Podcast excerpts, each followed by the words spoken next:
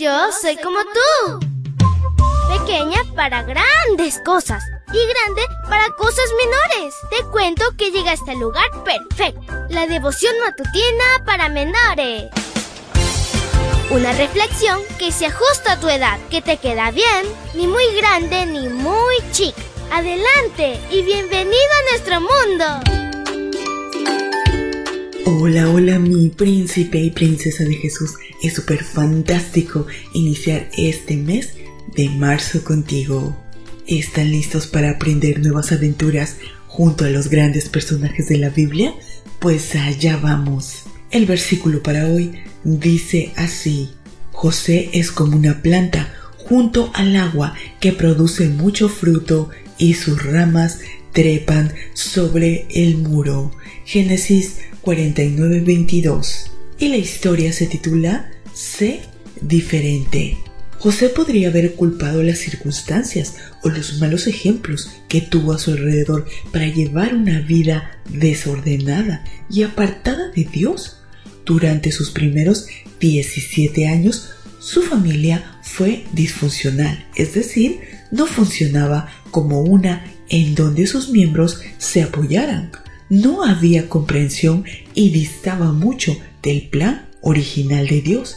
Ante esas circunstancias, algunos imitan el mal ejemplo, otros se escudan en los errores de quienes los rodean, otros más se llenan de rencor y amargura.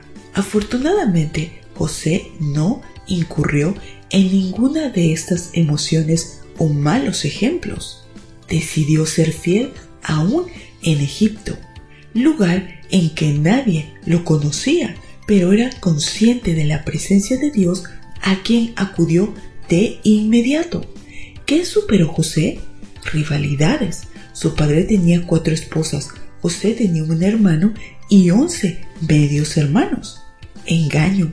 Jacob tenía por costumbre hacer trampas para conseguir lo que quería lo antes posible.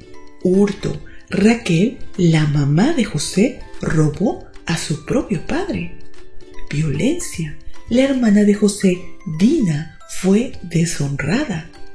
Asesinatos. Simeón y Leví, dos de sus hermanos, se convirtieron en engañadores y asesinos. Idolatría. La mayoría de los miembros de la familia de José tenían ídolos. Orfandad. La mamá de José murió. Rechazo experimentó en carne propia que sus hermanos quisieran matarlo, aunque finalmente terminaron vendiéndolo como esclavo. Cuando José decidió someterse a Dios sin reservas, el resultado fue evidente. Contrario a la mayoría, llegó a ser obediente, confiable, moralmente puro, fiel, honesto, humilde, perseverante, entre otras cualidades. Las desventajas en la familia de José nos enseña que hay circunstancias y entornos que no podemos cambiar, pero no importa cuán adversos sean, es posible con la ayuda de Dios distinguirse por la fidelidad a su palabra y a los principios que en ella aprendemos. Nunca te escudes con el razonamiento de desobedecer porque muchos viven así y aparentemente no pasa nada.